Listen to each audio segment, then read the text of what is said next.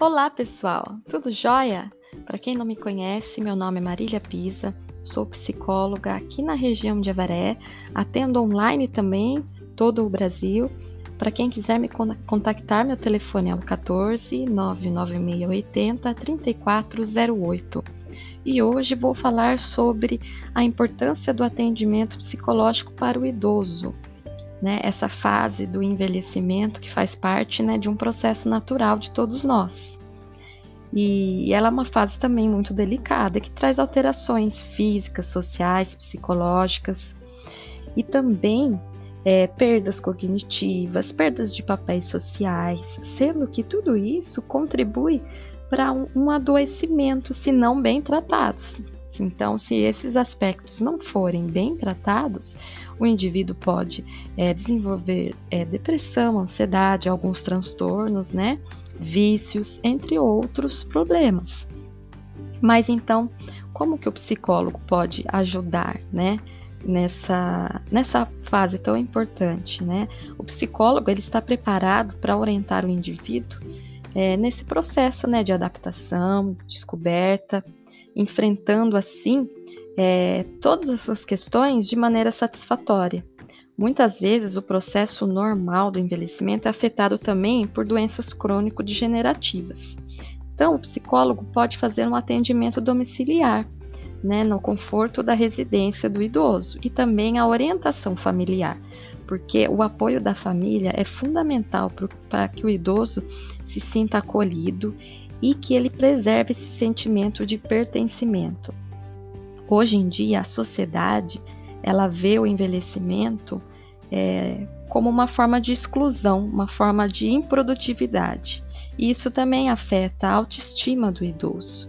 Então, é importante conscientizar para toda a sociedade da importância desse desenvolvimento saudável e que, sim, a gente pode fazer é, um processo de envelhecimento produtivo, fazendo é, essa inclusão na participação do idoso nas atividades sociais, né, nas atividades também físicas, em todo tipo de envolvimento que ele esteja capacitado.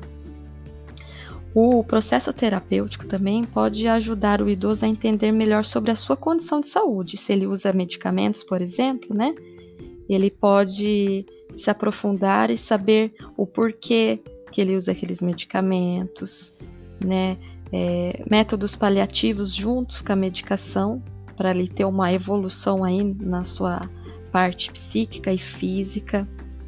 E também é, a orientação familiar ajuda a família a lidar com alguns tipos de comportamento do idoso, alguns comportamentos que acabam gerando conflitos entre todos os indivíduos que moram junto. Então, não tanto só para o idoso, mas para a família, a psicologia pode estar ajudando.